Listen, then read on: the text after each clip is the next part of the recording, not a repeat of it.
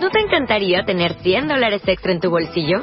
Haz que un experto bilingüe de TurboTax declare tus impuestos para el 31 de marzo y obtén 100 dólares de vuelta al instante. Porque no importa cuáles hayan sido tus logros del año pasado, TurboTax hace que cuenten. Obtén 100 dólares de vuelta y tus impuestos con 100% de precisión. Solo con Intuit TurboTax. Debes declarar para el 31 de marzo. Crédito solo aplicable al costo de la presentación federal con TurboTax Full Service. Oferta sujeta a cambios o cancelación en cualquier momento. Este mes de octubre, en Revista MOA, nuestro especial de chichis.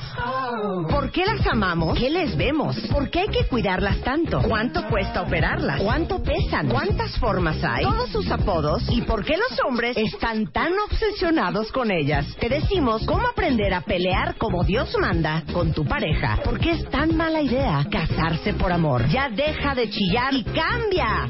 ¿Cómo ponchar la colitis de una vez por todas?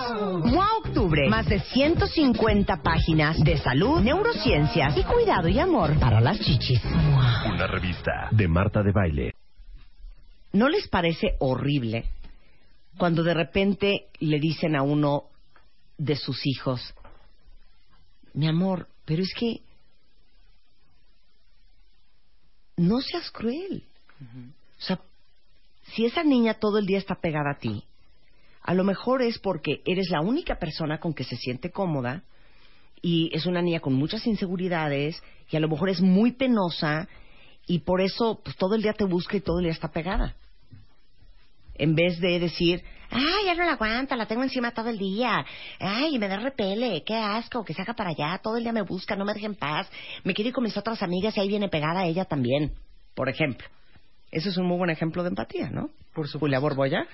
Esto lo vemos todos los días, Marta. En las escuelas, bueno, tú le preguntas a un niño de quinto de primaria, ¿qué es lo más divertido? Que no sea el iPad ni, ni bueno, ningún... ¿Qué es lo más divertido? Molestar. Molestar es divertidísimo. Y entonces te das cuenta cómo estamos en una era de, de violencia, de agresión que los niños han chupado, ¿no? Y, el, y todo, algunos papás te dicen, ay, el bullying ha existido siempre. A mí también me molestaban, pero los niveles que está tomando esta molestada ya son desmedidos. ¿Me explico? O sea, ya hay historias de crueldad de te amarro y te cierro en el baño todo el recreo. ¿No? O, te hago probar excremento. Suena violentísimo. Pero yo te puedo decir que una travesura puede ser esa. Claro. Regresando del corte, vamos a hablar con Julia Borboya, una psicóloga preparadísima con mucho tiempo de experiencia en niños sobre el tema. Abre Twitter. Arroba Marta de Baile. Y Facebook de Baile. Oficial. Opina. Opina. A las 10 de la mañana. Marta de Baile. En W. Abre las redes. Non-stop. Escribe. Escribe a Marta de Baile. Escribe. Radio arroba martadebaile.com. Radio arroba martadebaile.com. Escribe solo por W Radio. 11.32 de la mañana en W Radio y es siempre un honor tener a Julia Borboya, una psicóloga con todo el mundo de experiencia en el tema de los niños, hablando hoy sobre la empatía. Les acabo de preguntar en Twitter, ¿por qué creen ustedes que los niños son naturalmente crueles? Y justamente para hacer el punto que hablábamos en el corte comercial, Julia, te voy a leer este chiste, ¿ok? Ok. Lo voy a leer tal cual, ¿eh? Entonces pido una disculpa a Gobernación. Ok, ahí te va. A Pepito le nació un primito sin orejas y le dijo la mamá, mira Pepito, vamos a ir a conocer a tu primito y no tiene orejas. Si tú haces algún comentario sobre eso, te voy a dar un coscorrón que te vas a acordar toda tu vida. Llegaron a la casa y la mamá de Pepito carga al bebé recién nacido y dice, ¡ay, está precioso! A lo que Pepito responde, sí, pero tiene un defecto. Entonces la mamá voltea a ver a Pepito con una cara de, y cuidadito te atreves a decir algo. Entonces le dice la mamá, ¿sí? ¿Cuál Pepito? Y Pepito le dice, tiene el ojo derecho hundido. Entonces inmediatamente la mamá, sintiendo una paz en su corazón, dice, Ah, bueno, pero eso no importa. Eso se le arregla con unos lentes. Entonces Pepito contesta, ah, sí, pues se lo irán a colgar en el culo porque orejas no tiene. bueno, claro, los niños son literales, me encantó, es, es que lo retrata de cuerpo entero a Pepito y a todos los Pepitos. Los niños son literales, ¿no? O sea, su lógica es tal cual y dice el señor ese está horrible o el niño está feo y ¿por qué no lo decimos? Sí. Porque la empatía se localiza en el cerebro, o sea, nacemos con la capacidad de ser empáticos, pero obviamente tenemos que desarrollarla. Y un niño pequeño no la ha desarrollado aún. Conforme va creciendo, los padres y los maestros, la sociedad, le tenemos que ir explicando, ¿no? Sí, ¿por qué no decir? Para que haga, sí, mamá, mi abuela huele asqueroso. Sí. Enfrente de tu abuela. Entonces, lo primero que tenemos que hacer es apapacharlos. O sea, el, el amor es el primer ingrediente de la empatía. Porque las neuronas que se conectan juntas funcionan juntas. Es decir, si yo te doy amor, te genero a que tú puedas dar amor, ¿no? O sea, la, la, base primera es un niño querido. Eso es más fácilmente que desarrolle empatía. Pero lo más importante es que hay un neurólogo, Simon Baron Cohen, él, quiso buscar la maldad en, la, en el cerebro. Y entonces, al, al, buscar dónde estaba la maldad, descubrió que no existe la maldad como tal, que lo que existe es la ausencia de empatía. Y encontró tres, no, diez zonas en el cerebro que tienen que ver con la empatía. O sea, la zona de leo tu mirada, me doy cuenta si te estoy aburriendo o si te estás, ¿no? Leo tu cuerpo, tu lenguaje corporal, puedo sentir, por ejemplo, cuando te contagian un bostezo. Esos son neuronas espejo. Las neuronas espejo te hacen que llores en una película triste. Que no te está pasando nada a ti, pero tú empatizas con la protagonista que se está muriendo y lloras, ¿no? Ese tipo de conexiones neuronales se tienen que ir promoviendo. Y entonces a los niños hay que fomentarles la empatía, porque el problema mundial que vivimos en el siglo XXI es exactamente ausencia de empatía. Claro, entonces no es que los niños sean malos. No. Es que no están formados empáticamente. Exactamente. Y, y, esa es una materia que hay que enseñar.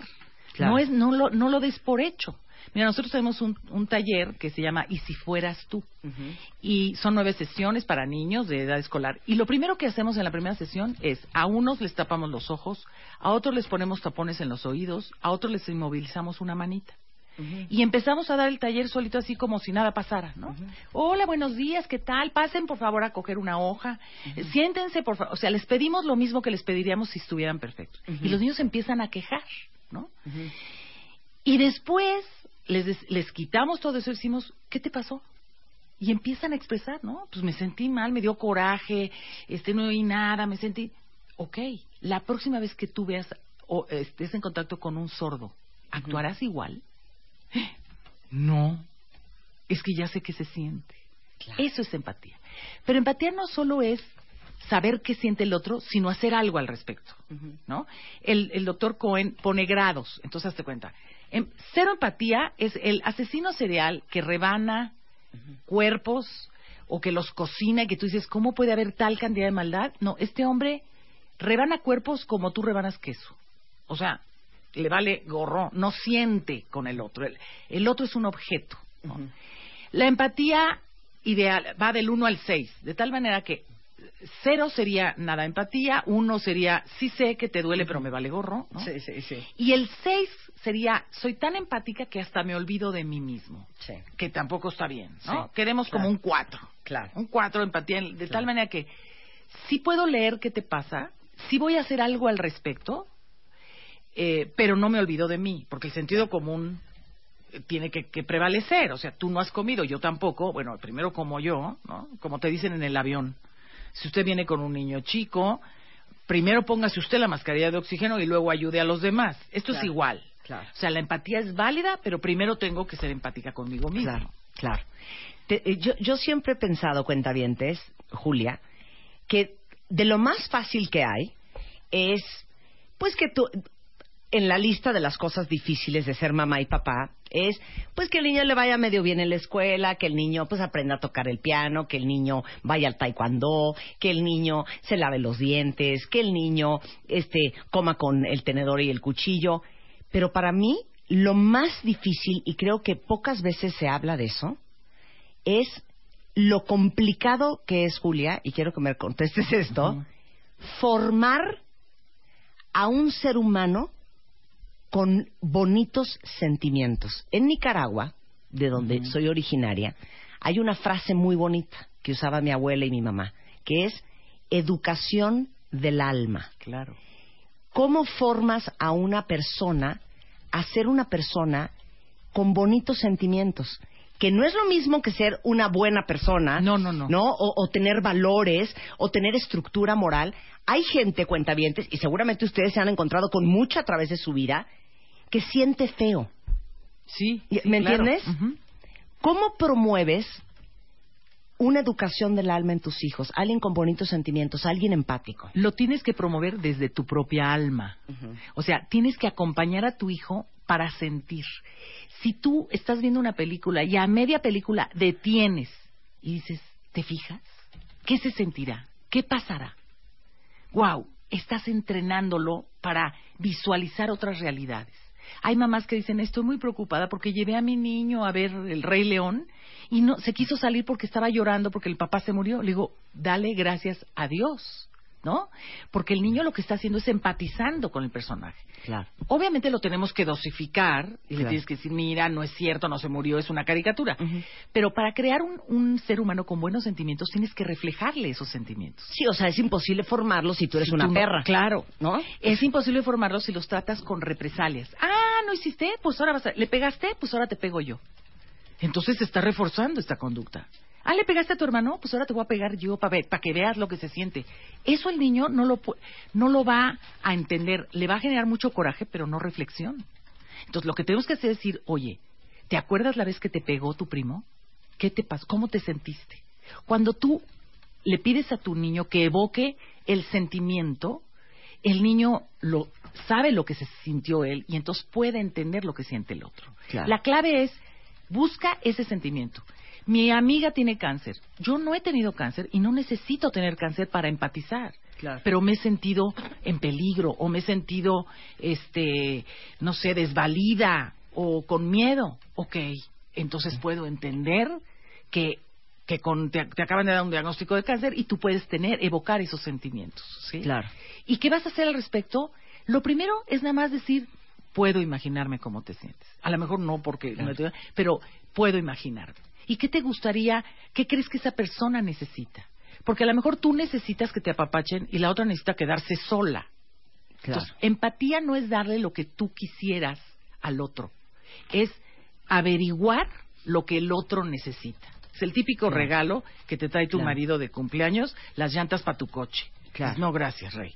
Claro. No, es, eso no es empático. Y, y te digo algo, siento que a veces pecamos de no explicarles muchas cosas de la vida a los niños que los niños no entienden y tampoco tienen por qué entender si no los conocen. Te lo digo porque el otro día tuve una larga conversación con niños hablando justamente de lo importante que era ser amoroso, de ser compasivo y de tratar bien a la gente que les sirve a uno. Y les expliqué desde cuánto tiempo tardan en venir de su casa, cuántos transportes públicos tienen que cambiar, cuántos hijos tienen, lo difícil que es la vida para ellos, por el sueldo que ganan, los esfuerzos que hace eh, no Eh, la clase trabajadora en México, eh, lo difícil que es ganarse el dinero. Y te lo juro que cuando estaba yo conversándoles todo esto, se me quedaban viendo con una cara de asombro porque era información que, Que no ellos no tenían. Claro, pero hay que darles esa información sin generarles culpa. Sí. Porque, ¿no? Es, y tú que tienes el agua abriendo una llave y la gente que carga cubetas, entonces esto dice, pues yo soy malo por tener. No, no, no. no, no, no. Es simplemente como tú dices tú, Marta, dar información. O sea, ven, ven, asómate, ¿no? Y mira, mira lo que, lo que tiene que hacer esta persona para conseguir agua. Claro. Comentábamos que algunos chiquitos decían que los pobres eran malos porque no se bañaban, ¿no? Claro. Es un poco como yo si abro una, una llave, el agua sale en este instante. Claro. No, tienes que saber lo que implica para una persona que vive en pobreza traer agua. Claro. Regresando al tema de cómo forman ustedes a sus hijos, porque esto que estamos hablando con Julia no solamente eh, aplica para niños de 5, 8 y 9 años. No. Porque también en la adolescencia hay desde, no mamá, lo que pasa es que yo soy parte del grupo cool y mi amigo desde quinto de primaria resulta ser que creció y es un adolescente cero cool y ya no quiero que sea mi amigo. Claro. Entonces me busca y no le contesto el teléfono, porque así son los adolescentes. Entonces, ¿cómo hasta la adolescencia formas los sentimientos de una persona? Ahora sí ya no te voy a interrumpir, arráncate con tu lista. Yo sí creo que es muy importante, eh, primero dar amor, obviamente, poner el ejemplo de ser empático, no solo con los extraños, sino con él mismo. Ser empático con tu hijo. Sí puedo entender que te aburra ir a casa de tu abuelita. A mí me aburría ir a casa de mi abuelita. Pero ¿qué crees? Hay que ir. Pero desde el momento que tú le reflejas que sí entiendes el sentimiento, aunque no avales la conducta, ya él se sintió escuchado. Y entonces ya tiene un ejemplo de cómo ser empático. Es muy importante permitir expresarse, que se exprese.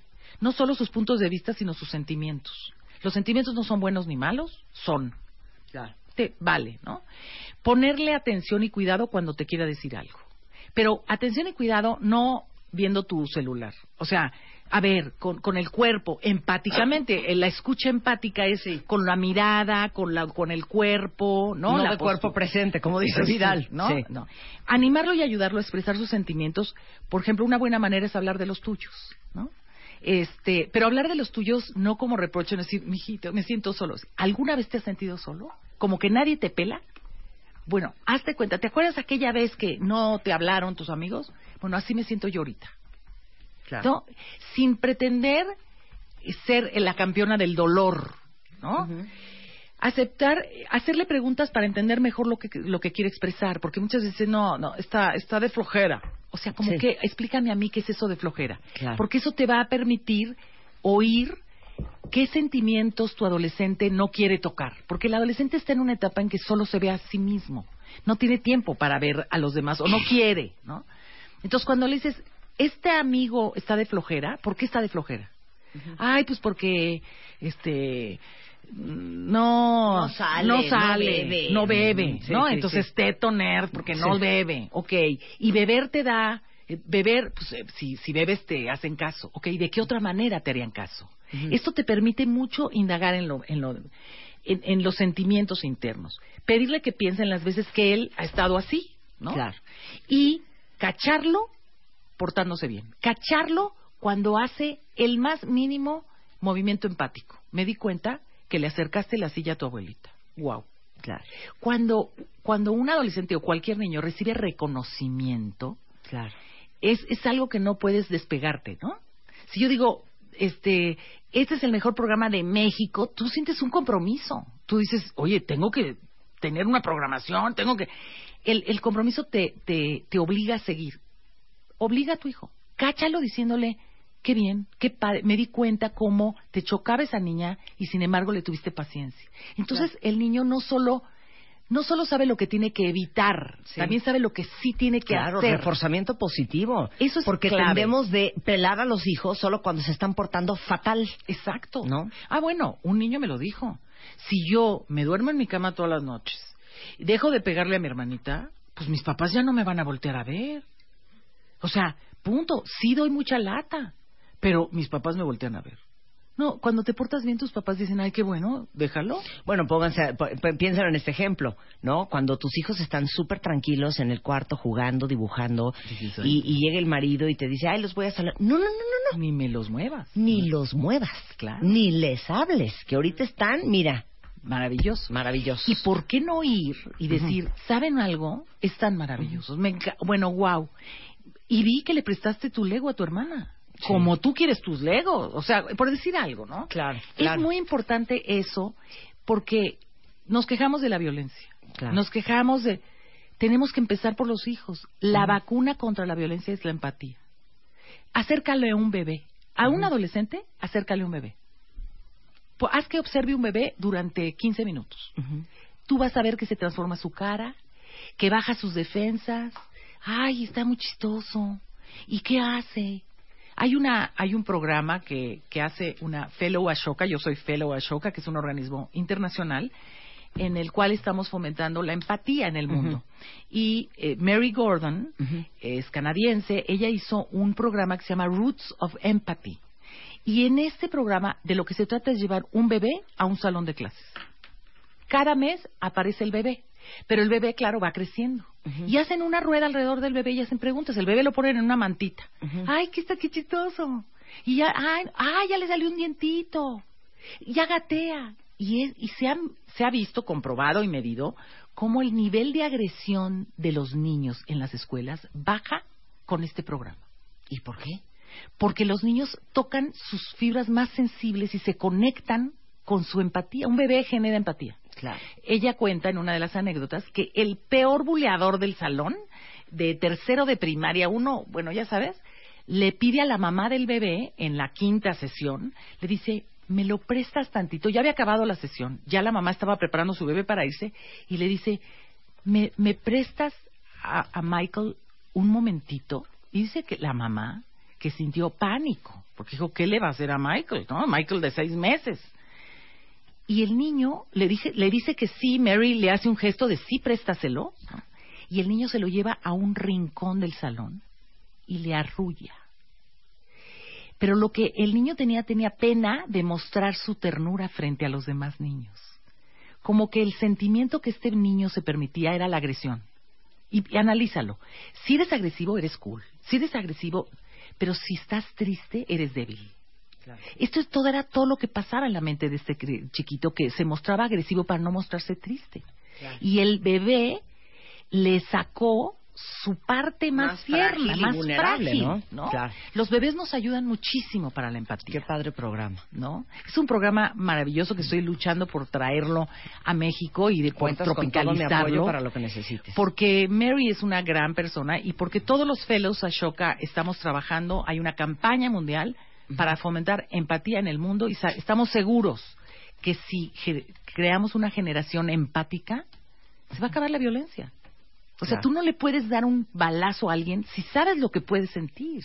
Claro, El problema es ver a las personas como objetos. claro. Ese es, ese es el problema de la no empatía. Cuando yo te veo a ti como un medio para llegar, como o, o me caso contigo para que tú me hagas compañía, o te hago caso para que me consigas un trabajo, estás viendo a las personas como objetos, Claro. no como seres humanos. Por eso el dicho es precioso, ¿no? Eh, a person that is kind to you but is not kind to the wor- waiter is not a good person. Por supuesto. Una persona que es amable contigo pero no es amable con el mesero no es una persona amable. Por supuesto. Tenemos que fomentar que los niños sean amables con todo el mundo. Claro. Con todo el mundo. Que se pongan en los zapatos y que hagan algo al respecto. Pero ojo, hay mamás que les da, en Navidad les entró la onda de la empatía. Y Ah. entonces vamos a dar juguetes a los niños que no tienen. Ajá. El niño no ha tenido práctica. Bueno, Claro. sucedió Ajá. con un chiquito que dijo, vamos a entregar juguetes a los niños pobres. Entonces el niño cuando llegó al orfanato dijo, niño pobre, niño pobre, toma, te doy un juguete que yo ya no quiero. No, la mamá agarró sus cosas y se fue corriendo muerta de la vergüenza. Claro. Tiene que haber un entrenamiento previo. Claro. Bueno, eh, si quieren ustedes encontrar a Julia Borboya, eh, está en redes, está en juliaborboya.com, está en eh, gp de grupo Julia Borboya en Twitter o grupo Julia Borboya en, eh, en Facebook porque tiene a muchísima gente muy capacitada trabajando con ella. Eh, tienes conferencias y cursos constantemente. Sí, y vamos a estar en el máster el sábado. Y por el supuesto. sábado va a ser parte del Master Bebemundo, que es un honor tenerte ahí, Julia. Tú No, sabes que yo yo, te admiro. Y vas a estar hablando sobre cómo enseñarle a tus hijos a cuidarse Sí. emocional y físicamente, eh, desde los abusos hasta definir entre el cariño y la seducción, el concepto de dignidad, el pensamiento adulto y el pensamiento infantil, cuál es la diferencia. Sí, porque realmente, mira, todo mundo cuidamos a los niños, pero no podemos estar las 24 horas viéndolos. Claro. El niño tiene que desarrollar conductas de autocuidado. Tiene que saber detectar cuando está en peligro. De eso vamos a hablar en el máster. Les vamos a dar muchas herramientas a las, a las mamás para que, además de que cuiden a sus niños, los niños sepan cuidarse a sí mismos. Muy bien, muchas gracias, Julia. Toda la, la, información del máster Bebemundo está en bebemundo.com, obviamente, pero si ustedes les gustaría tomar uno de los múltiples cursos que tiene Julia Borboya en su equipo, es juliaborboya.com, ahí está toda la información. Gracias, claro, como siempre. No, Un placer tenerte aquí. Hacemos nosotros una pausa rapidísimo, cuentavientes, y ya regresamos. No se vayan.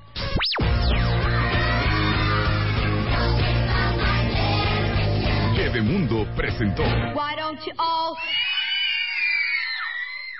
Este mes de octubre, en Revista MOA, nuestro especial de chichis. ¿Por qué las amamos? ¿Qué les vemos? ¿Por qué hay que cuidarlas tanto? ¿Cuánto cuesta operarlas? ¿Cuánto pesan? ¿Cuántas formas hay? Todos sus apodos y por qué los hombres están tan obsesionados con ellas. Te decimos cómo aprender a pelear como Dios manda con tu pareja. ¿Por qué es tan mala idea casarse por amor? Ya deja de chillar y cambia. ¿Cómo ponchar la colitis de una vez por todas?